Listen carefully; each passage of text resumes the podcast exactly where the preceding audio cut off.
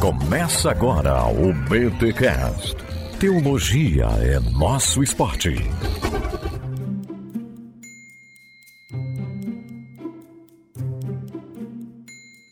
Bem, muito bem, muito bem. Começa mais um BT Cash número 436. Eu sou Rodrigo Bibo e a ilusão da pornografia, cedo ou tarde, vai abalar a sua vida real. Meus amigos e minhas amigas, estamos aqui neste podcast para falar desse tema que é brabo, esse tema que tem consumido a vida de milhões de pessoas ao redor do mundo, inclusive cristãos. E para fazer esse podcast, eu tenho a honra de receber o Miguel Doni da página no Instagram O Mal que eu não quero, que trata exclusivamente deste problema da pornografia, e o pastor David Ricker, que no seu perfil pessoal no Instagram também aborda bastante a questão da pornografia e da sexualidade de forma geral. Este podcast ele foi transmitido em forma de live lá no nosso canal do Bibotalk e agora preparado para ser um podcast para você que só consome aqui esta mídia. Tá um papo sensacional, essencial. Gente, na moral, ouça, veja todas as dicas que a gente tá dando aqui, vejam a gravidade deste problema. É aquele podcast para você passar para as pessoas pessoas, é um mal real que está aqui no nosso meio e a gente precisa falar sobre isso, tá bom? Mas antes os recados paroquiais.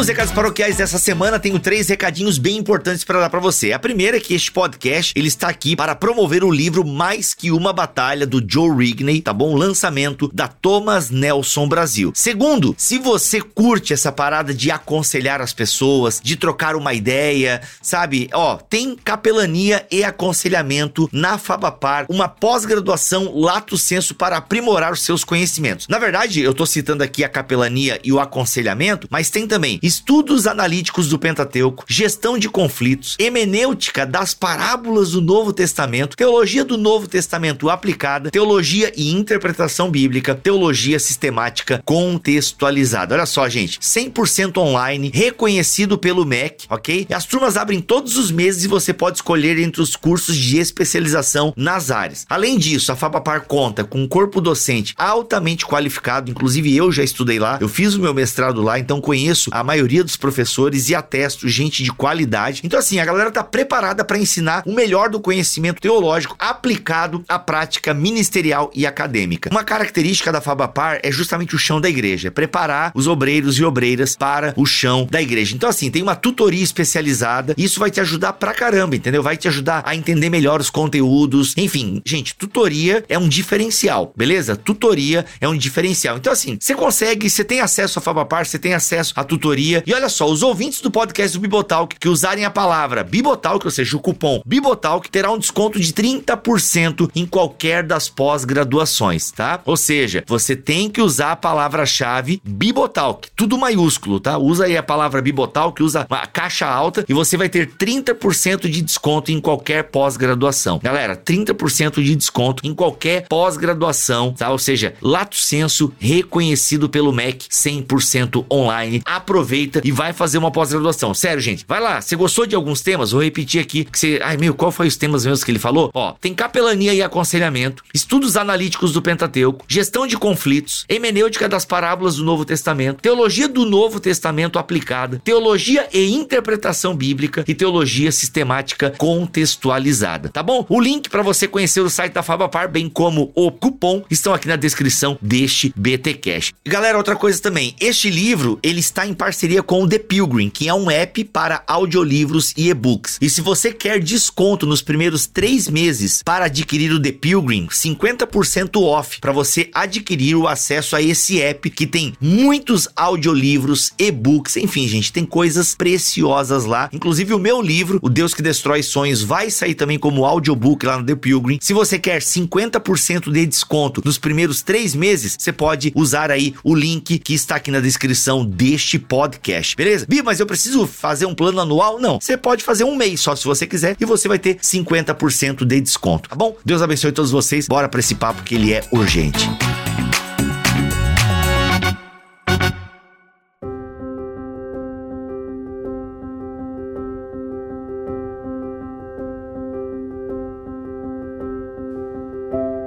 Miguel, fala um pouquinho do teu ministério, então. Pô, que show. Obrigado, Bibo. Pra falar a verdade, é, é a realização de um sonho estar aqui conversando contigo num podcast do Bibotalk. Ó, oh, tá que isso. É, é não, nóis. porque eu sou ouvinte já há bastante tempo. Acho que foi em 2016, quando começou esse trabalho da, do uhum. Ministério Mal Que Eu Não Quero, que eu tava pensando, poxa, como é que eu posso, né, alcançar mais pessoas, é, ajudar mais pessoas por meio da internet, uhum. porque esse trabalho começou de uma maneira um pouco mais presencial, né, rezando palestras, é, uhum. Aconselhamento, e aí depois nessa ideia de poder alcançar mais pessoas por meio da internet, uma grande amiga me falou, ah, você não conhece o Bibotal, né, o pessoal que faz podcast e tal, por que, você não entra em contato com eles? Olha aí. e aí eu, eu te conheci, e aí comecei a escutar, e eu acho que eu mandei um e-mail ou outro, assim, mas e, eu imagino... Pode ter que... passado batido, provavelmente. Ah, imagino, tanto de e-mail que você deve receber.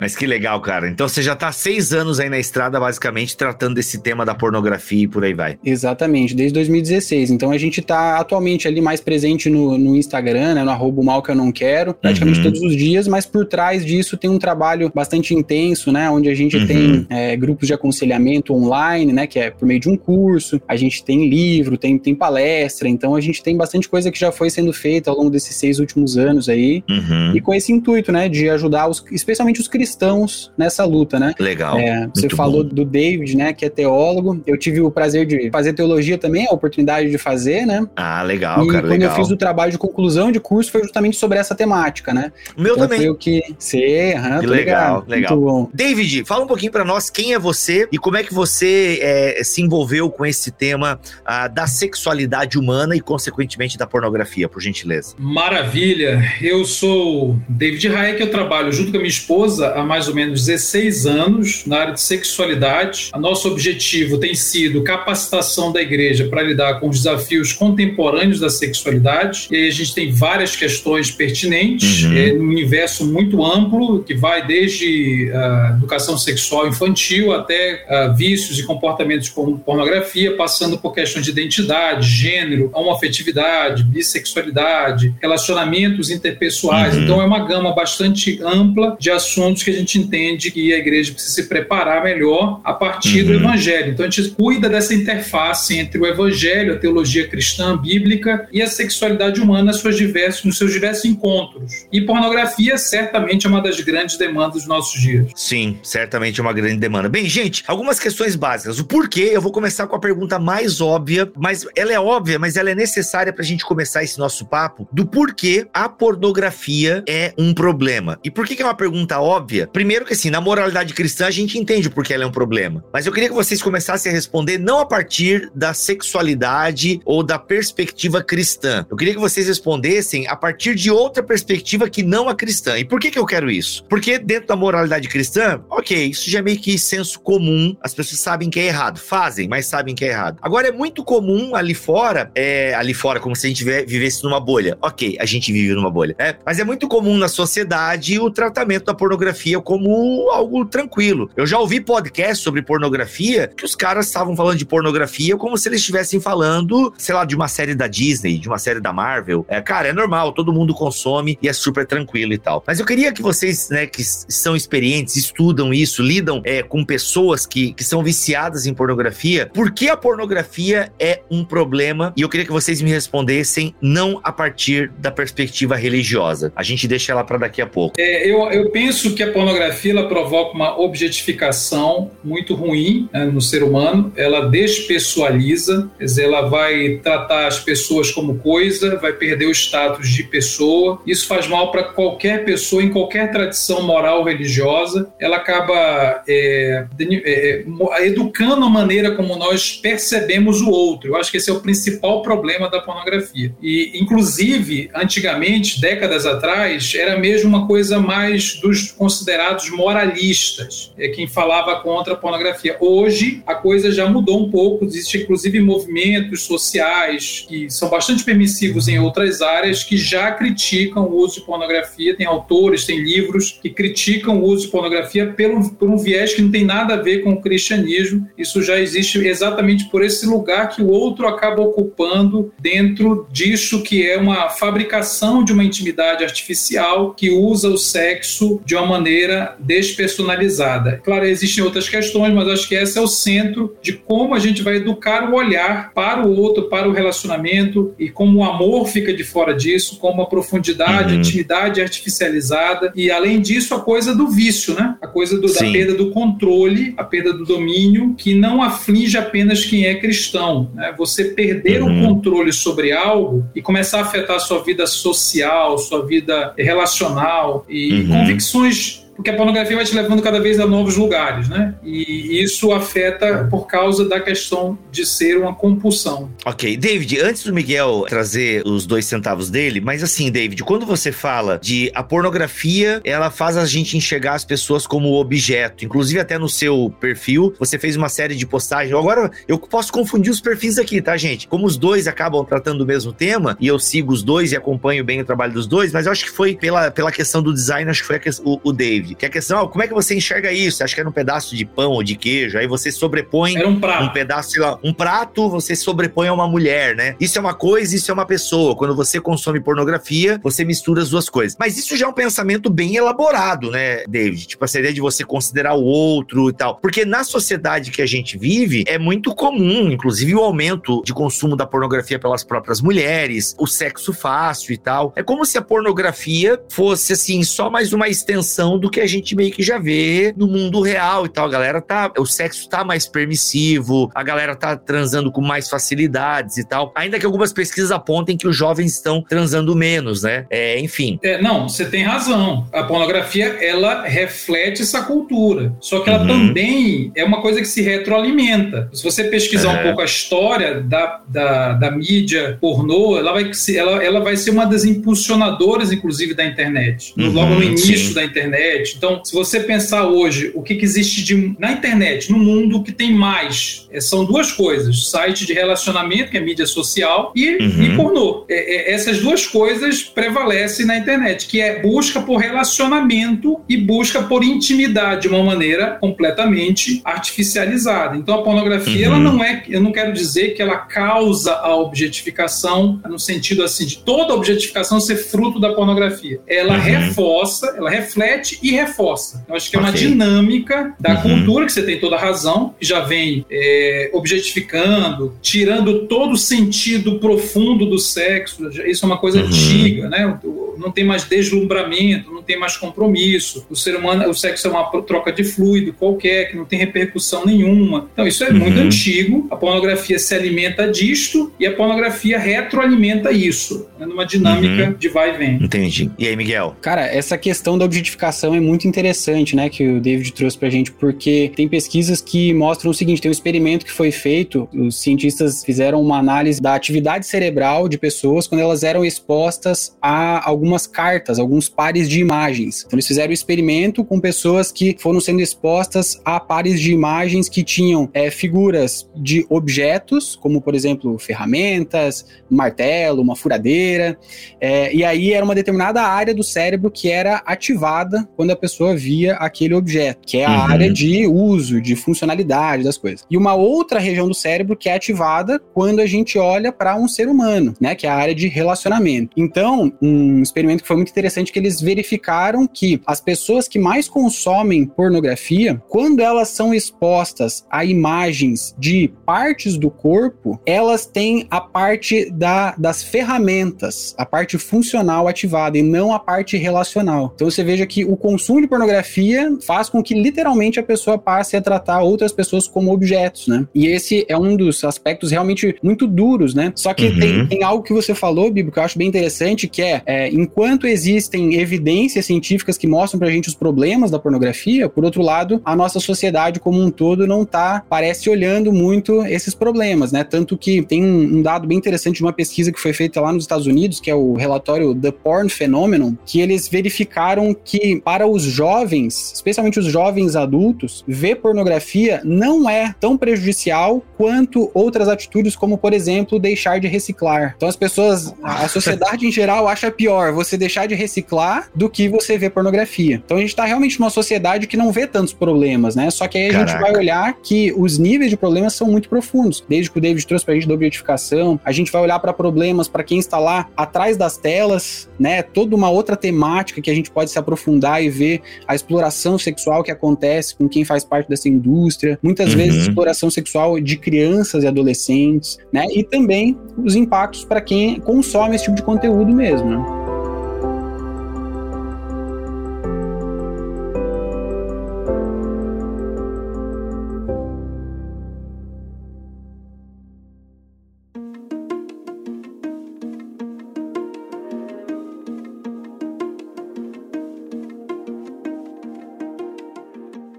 Acho que é bacana nós trazermos esses dados aí, Miguel. Acho que você levantou uma, umas bolas interessantes. Os problemas da pornografia, então. Então, acho que o primeiro é um vício. Por que, que eu posso dizer que a pornografia é um vício? Eu, quais são os índices? Quais são os elementos, as características? Por que a pornografia ela não é só um videozinho que a gente consome é, no celular, no computador e por aí vai? Aliás, esse é um parênteses, né? Gente, o problema da sexualidade, ele não é novo, né? Isso acho que não é novidade para ninguém. A Bíblia já tem restrições, a Bíblia já fala de uma moralidade sexual. A Bíblia fala da porneia, né? enfim, do sexo ah, fora do seu lugar e desregrado e por aí vai. Mas nós vivemos tempos e hoje, né, imagina você, até o livro que eu, né, esse livro que a gente tá falando, o Mais que uma batalha, ele fala, você tem um bordel na mão, na palma da sua mão, né? Eu lembro quando eu tive meu primeiro contato com pornografia, enfim, cara, era a revista, e depois da revista foi os GIFs, e depois foi a, a, a Bandeirantes, né? Depois da meia-noite. Mano, era tudo mais difícil. E a gente consumia, a gente dava um jeito. E isso vai nos marcando, enfim. E hoje em dia,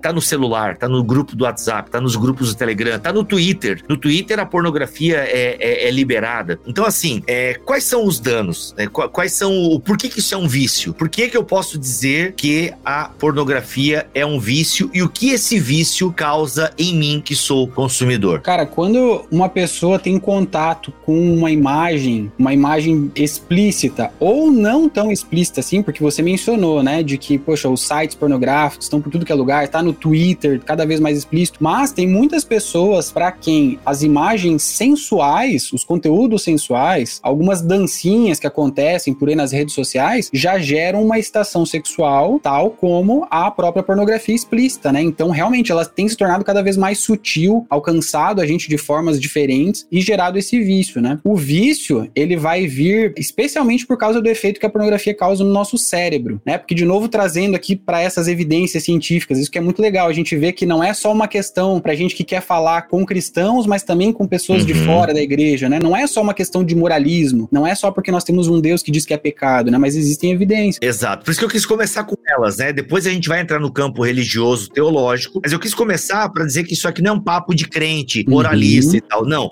Existem evidências científicas e tal, e elas estão aí e nem sempre são produzidas por cristãos, mas a própria ciência tem detectado isso. Perfeito. E o impacto que ela traz para o nosso cérebro é muito profundo mesmo. É, existem. E é aí que tá, né? A graça de Deus, Deus nos abençoou com prazer. Deus criou uhum. o prazer, né? Deus criou o nosso sistema de recompensas no nosso cérebro, para que quando a gente tenha, a gente seja exposto a algo estimulante, a um filme legal, a uma paisagem bonita, a uma relação, né, de conversa com alguém, a gente tenha prazer. Só que a pornografia, ela é responsável por trazer uma espécie de bomba bomba de prazer. Então ela altera totalmente os níveis daquilo que a gente estava preparado para receber como prazer, né? A gente uhum. vai olhar para algum tempo atrás, quando não existia toda essa pornografia disponível, o máximo que uma pessoa ia ter de contato com imagem de alguém nu seria com a sua esposa, com o seu marido, né? Trazendo um pouco mais para perto da gente aqui seria nas revistas, né? Uhum. Agora hoje em dia uma pessoa pode em um dia só ver milhares de pessoas nuas, cenas de sexo. Então o nosso cérebro ele não está preparado biologicamente para ter essa bomba de prazer. E aí acontece o vício, porque uhum. por a gente receber essa bomba de prazer, vão sendo cravados como se fossem uns caminhos neurais no nosso cérebro que fazem com que o nosso cérebro entenda que, poxa, para eu ter todo aquele prazer ali, eu preciso recorrer àquela fonte. Então é uhum. a pornografia. E aí diante disso vai se formando o vício. Depois, Miguel, eu quero que você, eu não sei se é o Miguel ou o David, mas vocês têm um dado que é, é curioso, ele é triste e curioso, que fala que o tanto de vídeos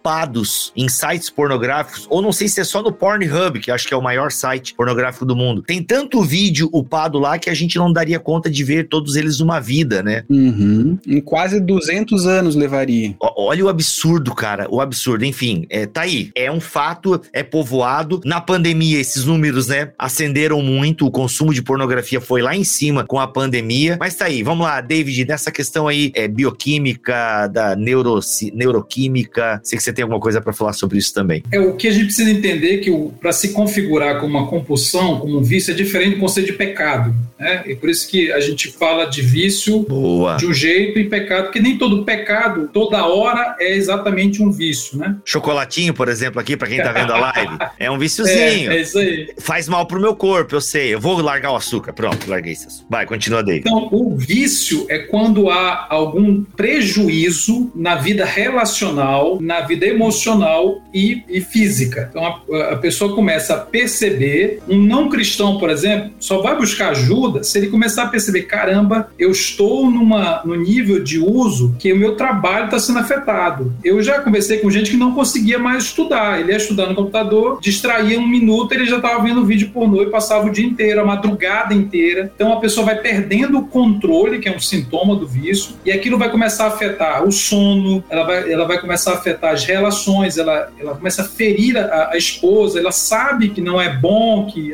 que alguém pediu para não fazer, mas ela não consegue simplesmente parar, né? ela vai começar a afetar é, emocionalmente, porque, como o, o Miguel falou, essa bomba de prazer tem uma função na vida da pessoa: acalmá-la, consolá-la, desestressá-la. Então, ela está vinculando o seu estado emocional ao consumo de uma droga. Funciona muito como uma droga. E a coisa da, da tolerância, então ela precisa de um nível cada vez maior para chegar no mesmo lugar. Ela vai sendo guiada pela curiosidade. Como é que será? Como é que é então um sexo, um pornô homo, um pornô bi, um pornô com animal, um pornô com outras coisas? Porque eu preciso dessas doses diferentes para chegar no mesmo nível de excitação. Então você tem efeitos, portanto, relacionais, efeitos emocionais, que é o atrelamento do meu bem-estar emocional a, a, a um determinado, uma determinada parafilia, né? algo que, que não, não é uma relação com pessoas, né? é uma coisa extra, é uma coisa que, que, eu, que, eu, que eu consumo sozinho na internet. E o terceiro é a coisa física que já foi dito, então essa coisa da neuroplasticidade, quer dizer, o nosso cérebro vai sendo transformado, se adaptando a esses níveis e ficando dependente deles. Isso acho que é quase um consenso, né, que funciona muito como uma droga, a mesma lógica, a coisa do eu não consigo parar, ou essa ideia de eu paro quando eu quiser, mas esse, esse, esse dia nunca chega. Essa incompetência subjetiva para dar o stop naquele ato. Tá? Uhum. Tá? Aquela, a, a, o vencido. Né? Inclusive a palavra adicto, que é a palavra para viciado, significa aquele que não tem voz. Olha. Adicto. Ele perde a capacidade de se pronunciar. O vício, o preço do vício é a perda da volição. Quer dizer, eu me torno afônico, eu me torno incapaz e sou levado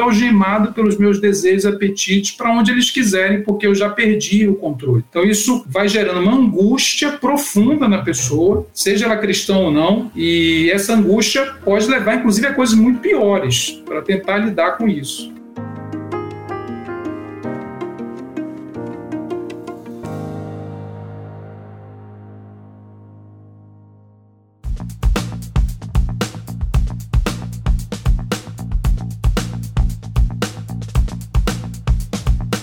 Gente, o Instagram de vocês tem um direct lá e com certeza muitos problemas vocês acabam recebendo ali. E alguns até vocês acabam aconselhando, enfim, porque são muitos pedidos de ajuda e relatos acerca do que a pornografia tem feito na cabeça e na mente dessa galera. Eu queria que cada um de vocês selecionasse o que, na opinião de vocês, foi um caso assim extremo do que o vício fez na vida da pessoa. Eu tô jogando essa aqui sem a gente ter combinado, porque se no meu Instagram, que não tem essa temática, eu já recebi histórias de pessoas assim com problemas na pornografia, eu imagino que no de vocês, que é direcionado a, a esse, o do, Michel, o do Miguel, ele é bem mesmo sobre a questão da pornografia. O do David já tem uma conotação da sexualidade um pouco mais ampla, né? Ainda que o do Miguel acaba falando disso também, porque a pornografia tá bem entrelaçada com isso. Mas, gente, vocês entenderam a minha pergunta, né? Um, um case aí, olha, gente, o vício faz isso com as pessoas. Alguém tem um já? Quem quer começar? Cara, eu posso compartilhar. Essa foi a primeira, a primeira demanda que surgiu para iniciar esse trabalho, né? Aqui no, no Ministério Mal que eu não quero, justamente pessoas entrando em contato para pedir ajuda, né? Porque a gente tem muito o que falar sobre o assunto, mas o objetivo é justamente ajudar as pessoas que estão sofrendo, né? E são pessoas reais que estão ali, que estão, como o David comentou, né, passando às vezes madrugadas a fio, consumindo esse tipo de conteúdo, perdendo, e aí vão entrar diversos tipos de impactos, né? É, perda de produtividade, dificuldade de concentração. Ah, mas eu, eu percebo que alguns dos casos mais difíceis, assim, que vieram até mim, tem bastante a ver com relacionamentos. Pessoas que estão sofrendo já praticamente à beira de um divórcio, porque não consegue deixar de consumir pornografia. Algumas vezes a esposa já está ciente disso, pessoa, o homem, no caso, já confessou para ela, e ele não consegue parar, é, mesmo buscando ajuda. É, tem problemas para a área sexual também, aonde é, muitas vezes, é, especialmente o homem, né, vai esperar da parceira um determinado tipo de comportamento que ele viu acontecer lá na pornografia. Então, esse tipo de prejuízo para o relacionamento ele é bem profundo, né? Tem um caso bem específico, assim, que foi justamente nessa área da, dos relacionamentos, assim, que chegou a afetar os filhos, né? Então, de certa maneira, o pai não tinha mais contato com os seus filhos durante o momento em que eles eram adolescentes, que eles estavam crescendo, porque ele passou muito tempo no seu escritório lá consumindo pornografia. Deixava de ir para eventos familiares por causa disso, e depois de que os filhos eram adultos, então, daí uma das filhas descobriu isso, né? E aí teve toda uma, uma reconciliação na família, né? Uma busca de ajudar esse pai, mas a gente vê que realmente são problemas muito profundos que a pornografia causa. Olha aí. Eu ia falar de casamento também, mas eu lembrei de dois fatos. O primeiro, não é exatamente a gravidade, mas foi inusitado. Inclusive, eu também tenho um e-book que é disponibilizado de graça lá no Instagram, nos stories. A gente está aqui para falar do livro da Thomas Nelson. Como meu, meu e-book é de graça. Tá valendo. Então você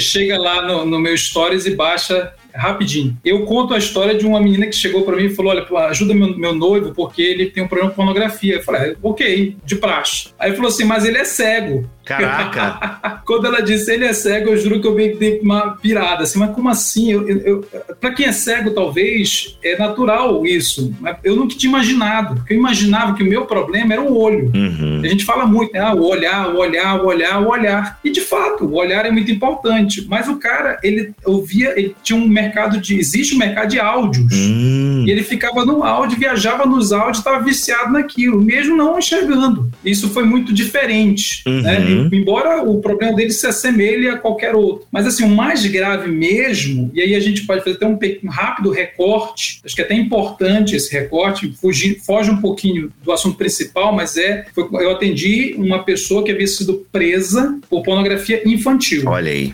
Uhum. E é engraçado, porque ele, ele nunca tocou numa criança, ele não, ele não produzia vídeo, ele só baixava, só entre Uhum. aspas, né? Baixava e consumia dentro do seu apartamento. Era um cara já de 30 e poucos anos, muito infantilizado. Ele tinha vários problemas, é, depressão, outros problemas psicológicos. E quando ele foi preso pela Polícia Federal, um dia bateu na casa dele do nada. Ele nunca imaginou que isso ia acontecer. Olha só. Bateu e, e levou ele para cadeia, ele pagou uma fiança de 10 mil reais. A escrivã era da minha igreja, ela disse para a mãe dele: Olha aqui, ó, conversa com esse pastor aqui. O cara foi parar no meu gabinete, não era crente. Caraca. E ele chegou e, e eu, eu, olhava para ele, a gente batia um papo e era muito, era muito diferente. Foi o caso mais doido, mais grave. Ele já tinha sido denunciado, então meu, meu problema não era com a denúncia, não era com essa coisa, era coisa de meu Deus, o que está acontecendo? Como é que eu posso ajudar esse cara? E ele falou uma coisa bizarra. Ele falou assim: Olha, eu comecei a ver pornografia infantil num trabalho no ensino médio, que a professora disse para a gente pesquisar sistema reprodutor, eu não lembro agora o que que era. E ele foi fazer. Ah, não, desculpa, era sobre abuso, sobre violência sexual. Caraca! Olha. Ele foi pesquisar sobre violência sexual, ele nunca tinha visto nada nesse. E não foi na Deep Web.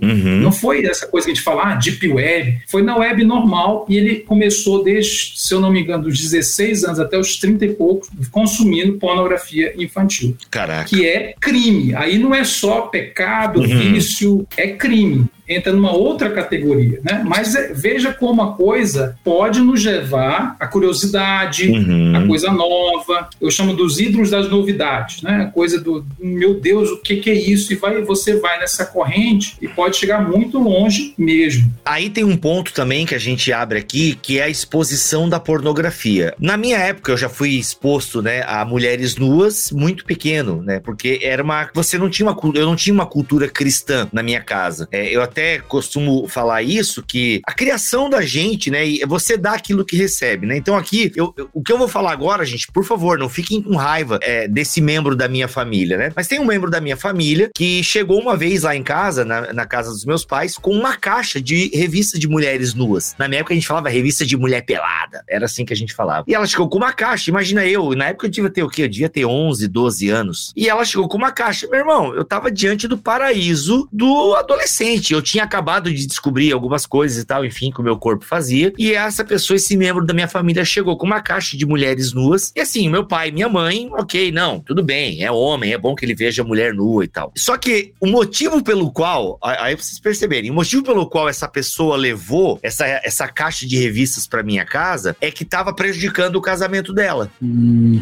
então, olha a mentalidade, velho. Tipo, será que não passou pela cabeça desse membro da minha família que, peraí, você tá com problema no casamento? O meu marido é viciado em revista de mulheres nuas e a, na época a gente alugava fita, né? Até nas videolocadoras a sessão pornográfica era separada e tal. A gente, a gente só pegava, olhava um pouquinho da trás da cortina, assim e tal, né? A gente não podia entrar lá, era proibido. Então, assim, ah, é, o meu marido é viciado em filmes é, pornográficos, eróticos e revistas de mulheres nuas. Eu tô acabando com isso lá em casa antes que meu casamento acabe. Pega aqui, Bibo.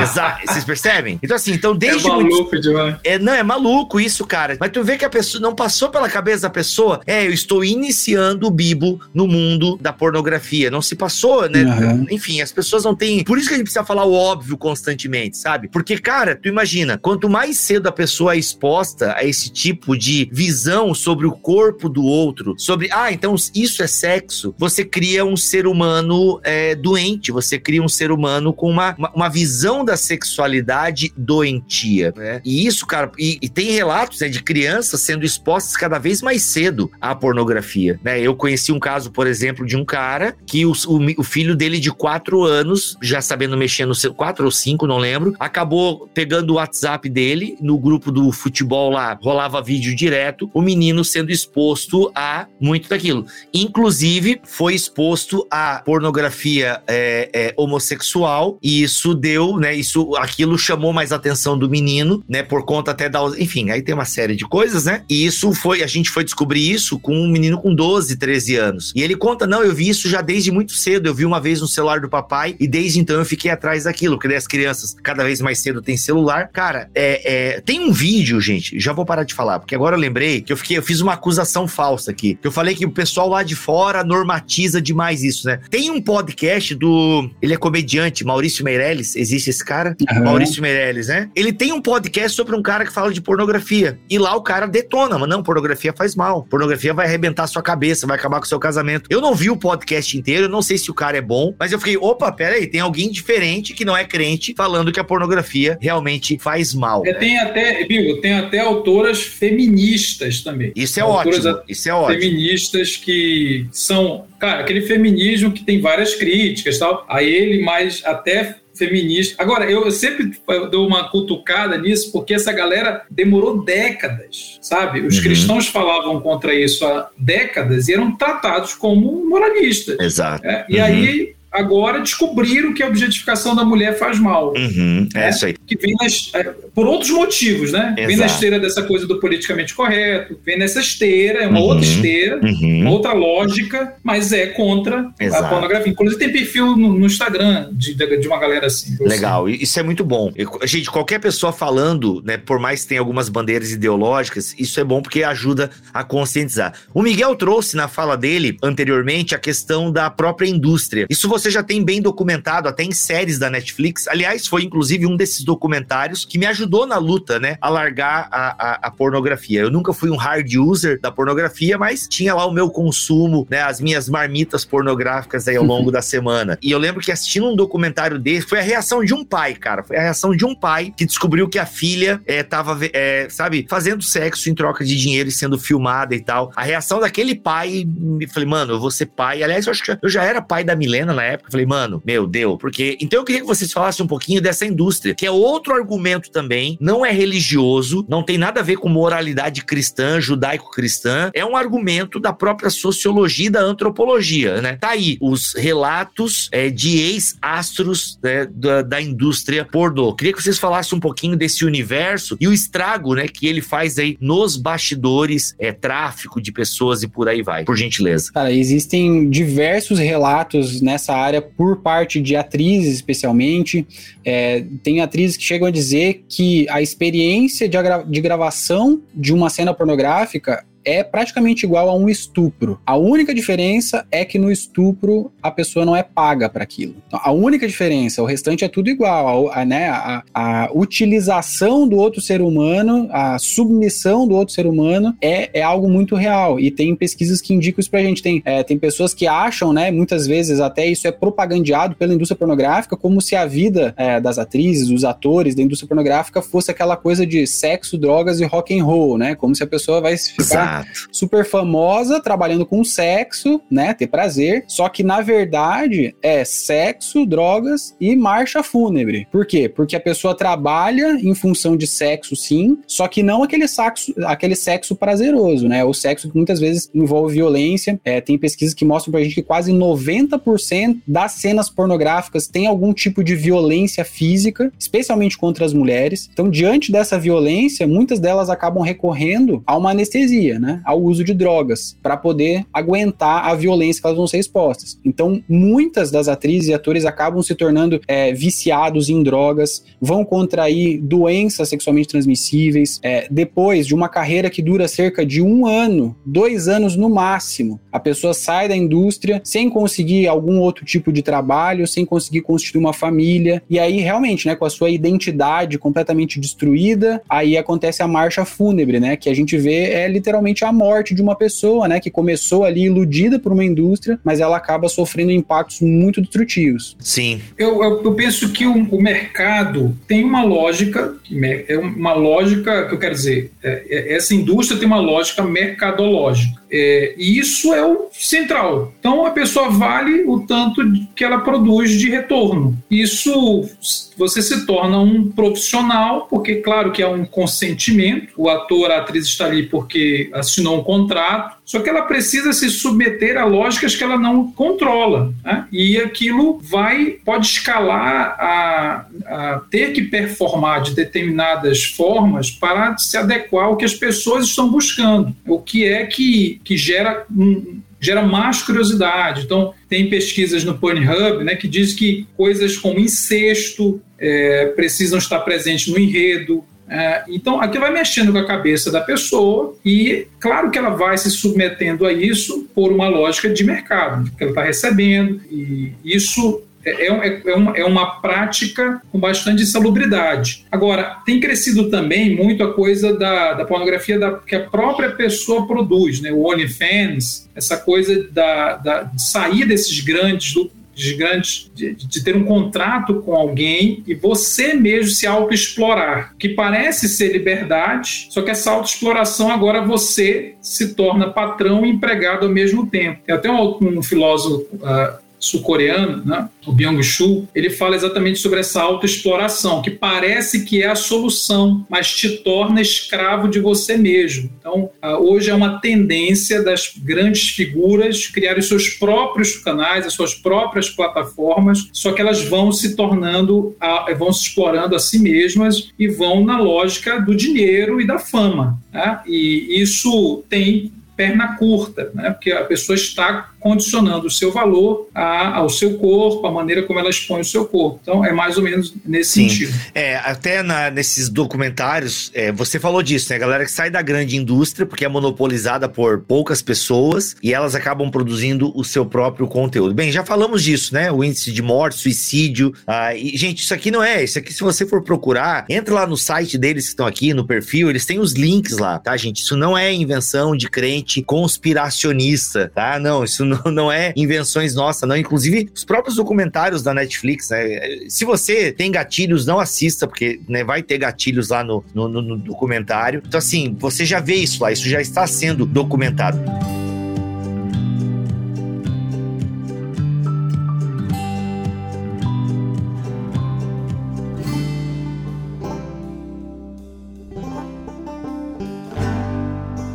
Lá então para a parte teológica da questão. Já falamos aqui da parte um pouco né, da, da ciência, né, um pouco da questão antropológica e sociológica. Uh, da, aliás, até da questão sociológica, sempre gosto de mencionar o depoimento daquele ator de Hollywood, do Terry Crew. Né, acompanho muito ele no, no Brooklyn Nine-Nine, sou fanzaço do cara. Todo mundo lembra dele das branquelas, né?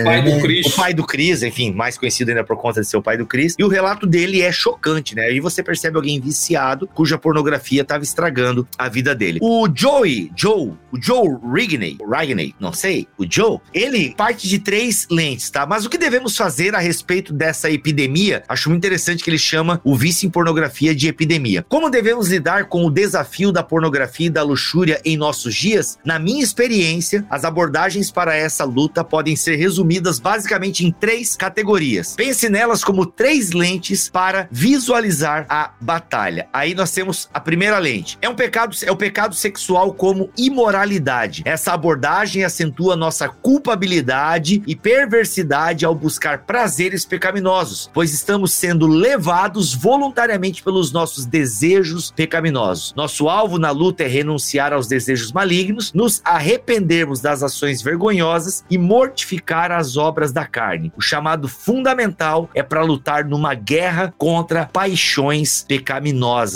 Querem comentar essa primeira lente dele? Ou querem que eu leia as três e depois vocês comentem? Eu acho que faz sentido ler as três, meu.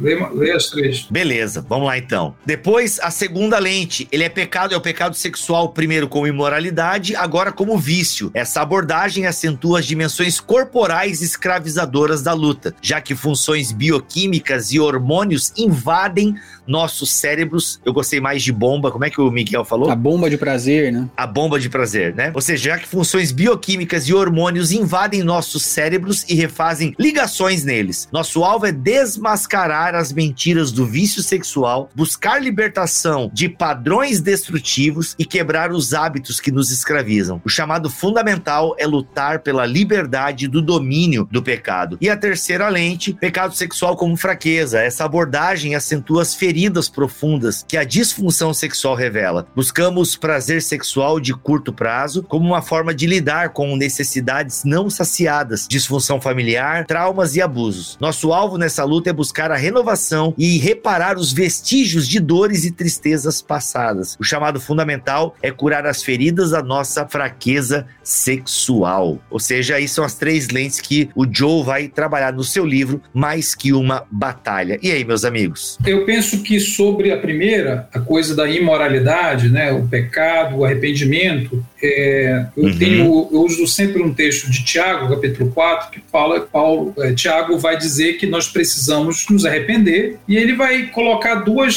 situações. A primeira é que Deus tem ciúme de nós, a, a, a amizade com o mundo, que ele chama, né? Porque o texto já começa chamando os leitores de adúlteros aqueles que eram os infiéis, aqueles que estavam numa relação com o mundo indevida, é uma relação de prostituição que é amplo, mais, muito mais ampla do que só a sexualidade, mas que também é nessa área, e eles usam a palavra do Velho Testamento, que era infiéis, adúlteros, ele fala, olha, vocês devem se arrepender primeiro, porque Deus tem ciúme de vocês, ele habita em vocês. Então, o arrependimento da imoralidade, o maior argumento bíblico para fazer você é, se conscientizar e fazer acontecer o arrependimento, tanto de Paulo como de Tiago, é o corpo, o nosso corpo, nós somos templos do próprio Espírito Santo. Então, ele, esse corpo, esses olhos, a minha mente, ela não é minha se eu estou em Cristo, né? ela pertence a Deus. Eu estou, eu estou levando essa mente, esses olhos aonde? Sendo que eles são habitação, são santuários do próprio Espírito Santo. Então, não tem argumento superior a esse. Não é porque alguém está me olhando, porque alguém está me exigindo, porque a igreja demanda, porque para tocar no louvor eu tenho que parar de ver pornô. Não é porque,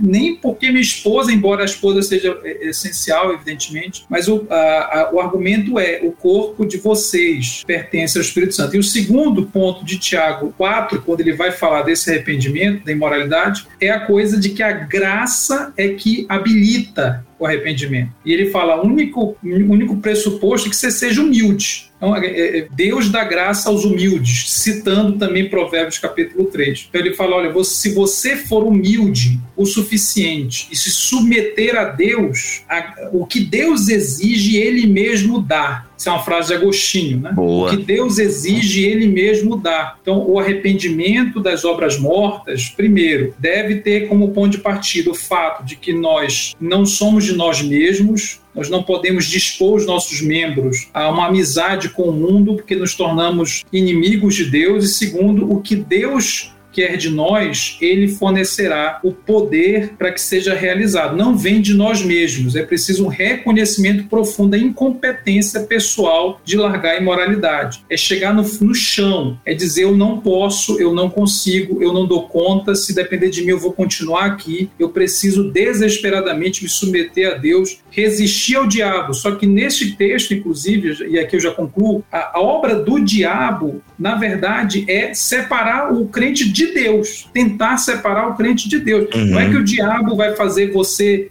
é, vai te forçar, te obrigar a ver a pornografia. É exatamente o oposto. Ele trabalha para que você não se submeta a Deus. Porque se ele conseguir isso, você não vai parar de pecar, porque você não tem fonte de você mesmo uhum. para conseguir parar de pecar. Um ouvinte aqui que está assistindo a live, inclusive esse podcast, ele foi transmitido em forma de live lá no nosso canal no YouTube. Ele diz o seguinte: e qual seria o verdadeiro arrependimento? Estou carregando fardos e mais fardos de medo de meus arrependimentos não serem genuínos. Vou eu? Pode ser, já tá com a bala na agulha aí? Manda bala. Depois o Miguel fala alguma coisa também. Eu, eu diria que o, o, verdadeiro arrependimento, o Salmo 24, e é de novo, é um texto citado em Tiago 4, diz o seguinte: que nós precisamos ser limpos de mãos e puros de coração, que é o fazer, é, é, é são os feitos, os atos, o comportamento, limpos de mão, e a disposição interna. Então, é, é precisa ser no meu coração, né? Eu me arrependo quando eu reconheço que eu amo alguma coisa mais do que a Deus. Eu obedeço,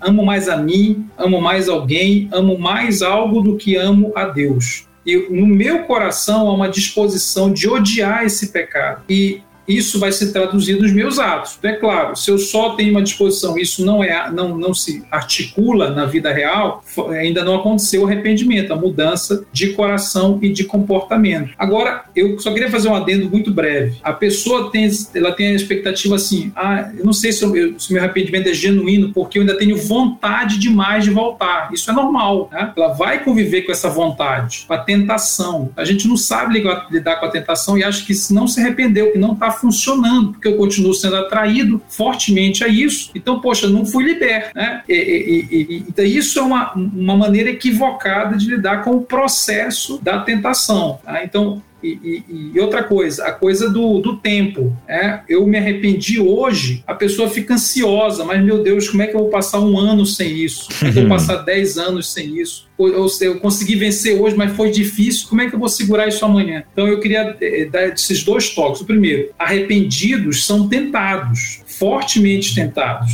precisam de um processo. E segundo, é você tem que pensar no hoje. Não adianta pensar em amanhã. Tem que focar. O único prazo que você tem que viver a santificação e o arrependimento é o agora. Agora. Então, cada dia você vai levantar e vai ter a batalha daquele dia. Se você ficar pensando a muito a longo prazo, começa a vir uma, um, uma desesperança, um desânimo com relação à prática. Exato. O Lutero também né, tem uma frase que se atribui a ele, né, de que o arrependimento diário, é até uma das teses, né, de Lutero, de que a vida cristã é arrependimento diário, né? Então não é porque uma pessoa vê pornografia que ela deve se arrepender mais genuinamente do que as outras, porque a pornografia é um pecado mais sério do que os outros. Mas nós devemos nos arrepender genuinamente todos os dias por causa da nossa condição, né, de estarmos afastados de Deus. Então eu entendo que é, esse arrependimento genuíno, ele precisa partir também dessa perspectiva da gente entender um Deus perdoador que nós temos, né? Porque se a gente só se arrepende procurando fazer com que a gente vá vencer a pornografia, para então se apresentar digno diante de Deus por causa do meu arrependimento genuíno, por causa das minhas atitudes genuínas, aí eu tô sendo contrário à lógica do evangelho, né? Porque o evangelho mostra pra gente um Deus que olha para nós, que não conseguimos nem nos arrepender direito dos nossos pecados, mas mesmo assim vem até nós para nos perdoar, para nos trazer de volta para si. E aí sim, a partir dessa perspectiva, esse arrependimento pode ser genuíno, né? Porque eu posso encontrar perdão como resposta para ele.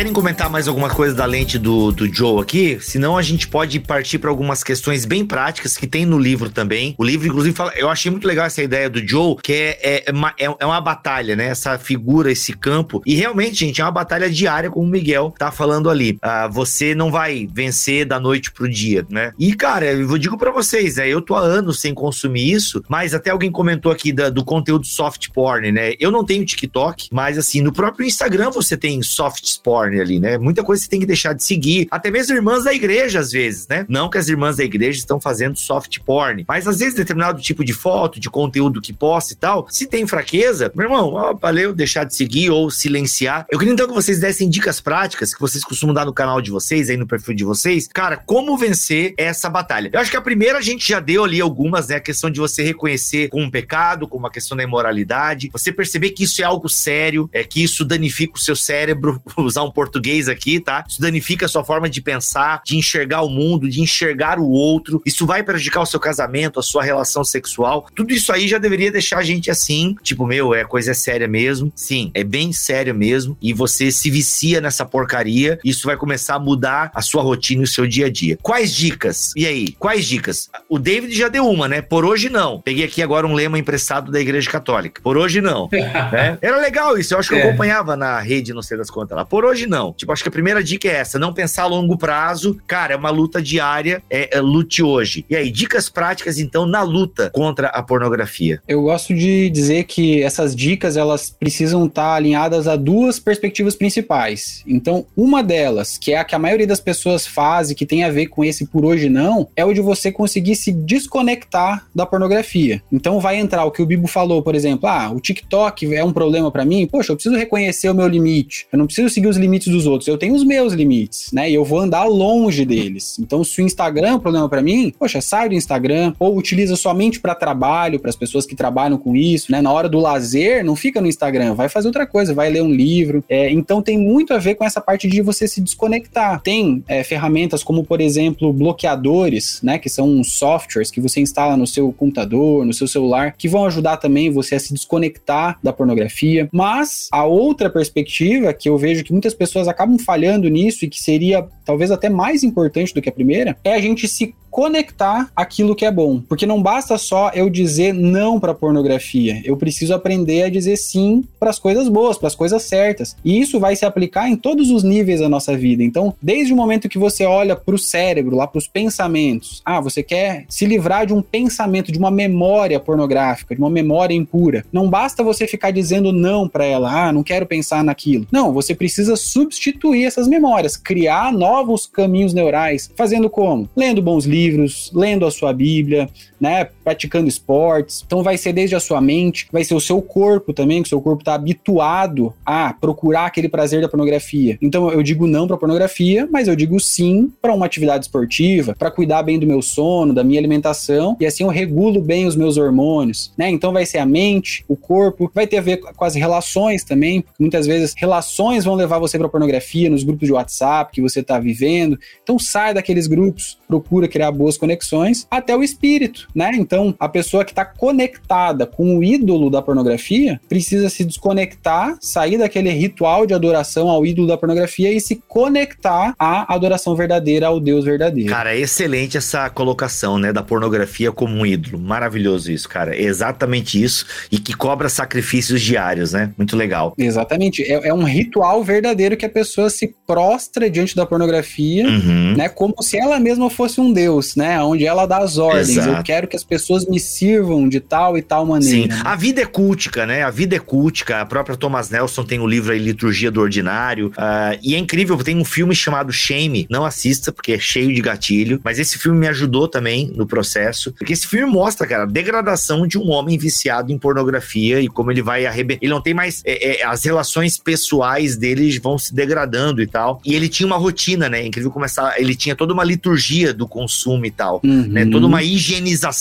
né? Uma higienização, a questão do ambiente e tal. Então, realmente era algo litúrgico. É isso você falou, eu lembrei na hora do filme. David, quais dicas aí você tem além dessas que possam nos ajudar nesse, nessa luta contra a pornografia? Eu acho que é muito interessante pensar no comportamento, mas nunca só no comportamento. Precisa descer para o coração, como o Miguel colocou também, que é eu sempre estimulo a pessoa a fazer uma pergunta: qual é a função da pornografia na minha vida? Qual é a função da pornografia na minha vida? Ela, ele é um ídolo funcional. Ela existe na minha, minha rotina, no meu dia a dia, para me entregar algo, para me proporcionar algo. Uhum. Ou pelo menos ela promete que vai me proporcionar. Então, sabe o salmo que diz, Salmo 121, eu olho para os montes e pergunto de onde virá o meu socorro? A pornografia tenta nos socorrer. É um ídolo que fala assim: olha, eu vou te dar um momento de alegria, eu vou te dar um momento para desestressar, eu vou te dar um momento de felicidade. E contém certa dose de felicidade. É uma dose de felicidade de baixa qualidade que está associada a pecado e morte. Só que vai me dar aquela. cumprir aquela função naquele momento. Quer dizer, eu estou buscando no lugar errado respostas legítimas. Eu preciso me acalmar. Só que eu tô. O problema não é precisar me acalmar, é buscar no cardápio errado. É como se eu estivesse com fome e não tem nenhum problema estar com fome. Né? O problema é o que eu uso para matar a minha fome. Em que fonte eu vou? É tipo matar fome com chips, né, mano? Você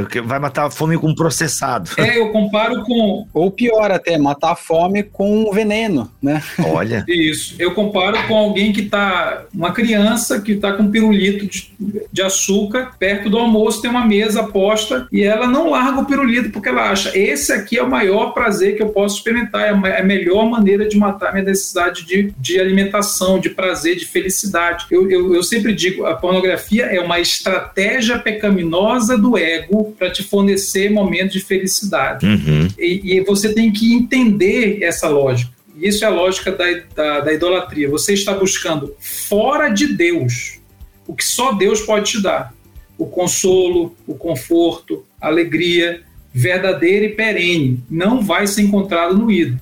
Então, eu preciso identificar qual é a função. Poxa, eu uso para é, me acalmar. Então, a minha incompetência é eu não sei me acalmar eu uso para lidar com o tédio. Então eu descubro que meu problema não é só pornografia, o meu problema é a incompetência de lidar com, o tédio. Perfeito. Então você para de pensar na pornografia e começa a pensar naquilo que está, que subjaz, que está por trás. E eu preciso, poxa, eu nunca eu nunca pensei de maneira prática o que fazer quando eu estou entediado. Eu nunca pensei de maneira prática o que fazer quando eu estou cansado. Eu nunca pensei de maneira prática como ter prazer sem pecar?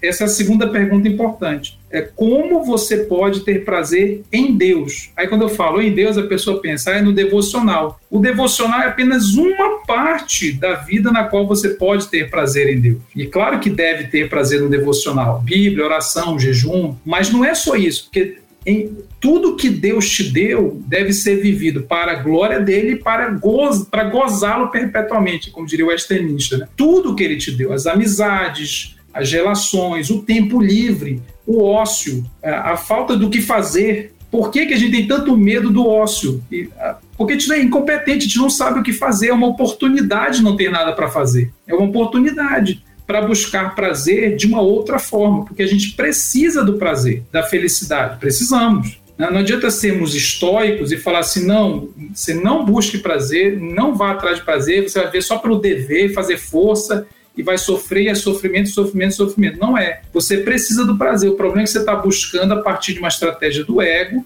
que vai te levar para um prazer de baixa qualidade.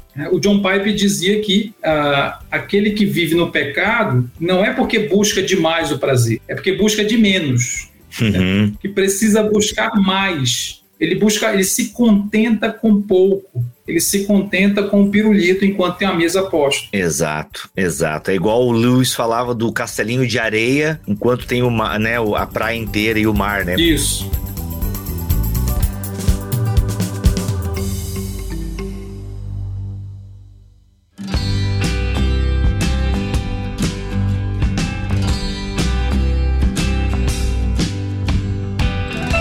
Uma palavra final, então, agora. Nós temos muitos, muitas pessoas que estão acompanhando a live, com certeza outras milhares vão ouvir esse podcast, muitas delas é, lidando com o problema. Ah, inclusive, na minha caixinha de pergunta e na de vocês também já apareceu, né? Ah, e o meu namorado é viciado em pornografia, né? O que que eu faço? eu, eu, geralmente eu respondo: termina o namoro, porque você não é a salvadora dessa pessoa, né? Não, eu vou, vou ajudar ele. Se for cego, hein? Exato, olha aí. Cara, essa foi realmente bem inusitada. Então, assim, é, é fato que todo mundo conhece alguém. Conhece alguém que consome pornografia, que luta contra isso. Ou pessoas que, tipo, cara, eu nem via tanto problema assim. Porque tem, tem os que são meio parecido comigo, assim, que não são, né, hard user, porque eu até então eu não achava que era um grande problema. Porque era uma marmitinha ali durante, né, ao longo da semana e tal. Aí quando a gente vai descobrindo, né, os gatilhos, os deuses, né, a idolatria, o ritual, a, a indústria e como isso fere a própria moralidade cristã isso é pecado, não importa se você consome uma vez na semana, uma vez por mês ou uma vez a cada uma hora. A frequência denota talvez o quanto você está entregue a esse vício e prostrado a essa divindade, mas é pecado igual. Então, assim, tem muita gente que se ancora nisso. Ah, cara, é de vez em quando só e tal, não sei o quê. Não há uma forma higiênica de, de Não há uma forma higiênica. Ou casais, né? Não, mas a gente é casado e a gente assiste para dar uma aquecida é, na relação, então a gente só faz isso. A gente só, nós consumimos juntos por pornografia, ela gosta também. Então, aí é, são as.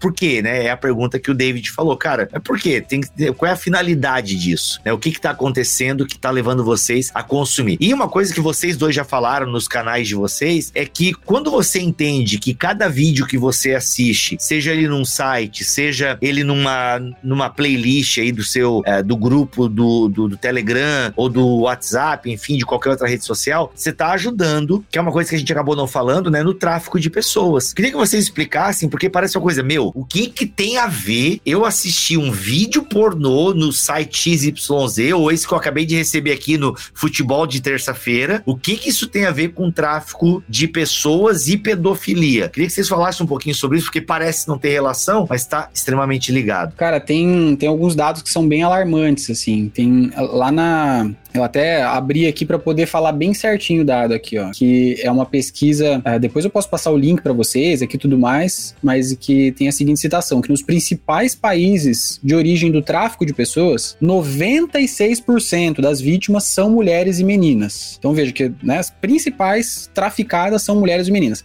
sendo que entre as atividades forçadas mais comuns para meninas que são vítimas do tráfico com menos de 12 anos, está a produção de pornografia. Então a gente vê, é, é realmente tem uma conexão, porque o, o, David comentou antes pra gente, né, de que ah, existe uma lógica de mercado, aonde muitas das pessoas que estão envolvidas com a indústria pornográfica estão fazendo isso por dinheiro, sim, mas existe também um fator muito perverso que é esse que o Bibo trouxe pra gente do tráfico de pessoas, né, de pessoas que estão lá é, totalmente contra a sua vontade, não só porque elas são é, sujeitadas a fazer sexo, mas porque elas são literalmente escravizadas, né? É uma realidade é muito presente, especialmente em países como Indonésia, é, oeste, não, leste europeu. Existem várias pesquisas que mostram pra gente dados nesse sentido, né? Ok. Alguma coisa a acrescentar nesse sentido, David? Eu acho que sim, é, você precisa de uma consciência pessoal você tem vários motivos para parar de ver pornografia. Tem a consciência pessoal, a consciência social, digamos assim, é o que, que pesa mais para a vida da pessoa. Essas duas consciências vão se interligar. Alguns não têm essa consciência social, simplesmente são indiferentes, né? estão preocupados com o seu próprio mundo e não funciona esse argumento. Para outros, funciona. É, depende do nível que eu estou preocupado com o mundo e a criação de Deus. Legal. Eu estava lendo aqui os comentários da nossa live e alguém comentou sobre a questão de confessar e tal. Outra dica também que eu penso que vocês concordam é a broderagem, né? É você ter um grupo de pessoas, né? Eu sei que o Miguel tem a galera dos guerreiros aí que lutam ah, contra a pornografia, o vício em pornografia. É, essa questão da camaradagem, de você poder confessar também as tentações, né? Enfim, isso é, é legal também, né? Eu penso que vocês concordam com isso, porque isso para a vida cristã, de forma geral, é saudável. Não, com certeza, a gente precisa sair dessas, do isolamento, né? a gente precisa deixar de estar sozinhos. Não é mágico, né? não é simplesmente falei e vou, vai sumir o problema, que alguns têm essa expectativa, é, mas é um processo que você precisa de ajuda, de ouvir outras experiências, isso vai te animando, te encorajando, te desafiando, vale muito a pena. Eu tenho também no Instagram, é, estou com uma turma agora aberta para você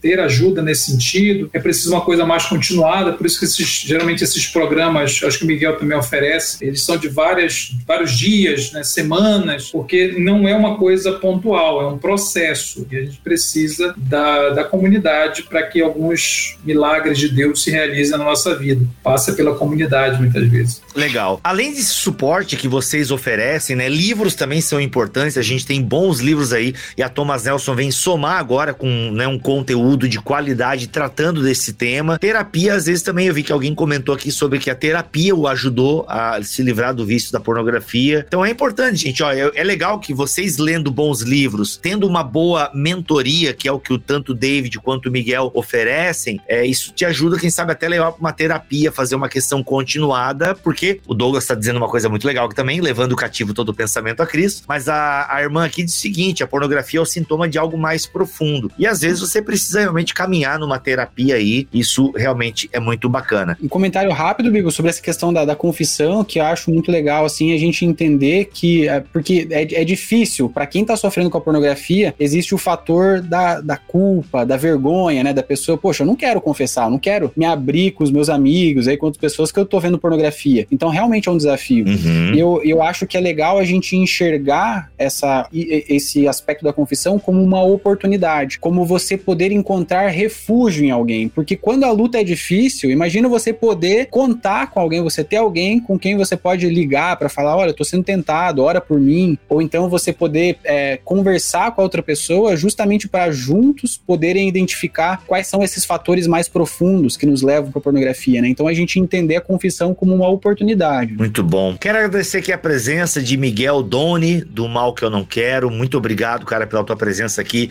neste podcast. Eu que agradeço, Bibo. Muito feliz de estar com vocês. Obrigado pela oportunidade. Lembrando que o arroba do Miguel está aqui na descrição desta live e também do nosso podcast para você conhecer o trabalho que ele tem feito lá no Instagram. David Ricker, obrigado também, meu irmão, pela tua presença aqui. É um prazer enorme, sempre à disposição. É isso aí, gente. O arroba também do David, também todo o trabalho que ele exerce lá no Instagram. E o David também tá ligado ao efeito Prisma, se não me falha a memória, né, David? Também é um É dos consultores teológicos lá. Um ótimo trabalho também de, de relação da fé com a cultura pop. Isso é muito legal. Obrigado a vocês dois pela presença aqui nesta live. Gente, é isso. Chegamos ao final deste podcast. Muito obrigado a todos vocês que acompanharam. Tá aí o livro Mais Que Uma Batalha do Joe Rigney. Eu tenho que depois falar com o André para ver qual é a pronúncia certa desse cara, porque agora eu tô falando errado, eu quero saber qual é o certo. O Joe Rigney, Mais Que Uma Batalha, como vivenciar a vitória, a liberdade e a cura da pornografia. Beleza? Olha só, gente, é um lançamento da Thomas Nelson Brasil com o The Pilgrim, que é um app aí de audiolivros. Aliás, um parênteses aqui, o meu audiobook vai sair lá na The Pilgrim. tá? Se você não conhece The Pilgrim, é um, um site, um aplicativo de audiobooks e e-books, enfim, muito completo, muito bacana, muito legal mesmo você conhecer o The Pilgrim. E este livro, que é uma parceria do The Pilgrim com a Thomas Nelson, já está disponível para você adquirir. E o link está aqui na descrição deste podcast. Lembrando, vai comprar na Amazon, compra pelo link do Bibotalk, isso ajuda demais o nosso ministério. Vamos ficando por aqui, voltamos na semana que vem, se Deus quiser e assim permitir. Fiquem todos na paz do Senhor Jesus.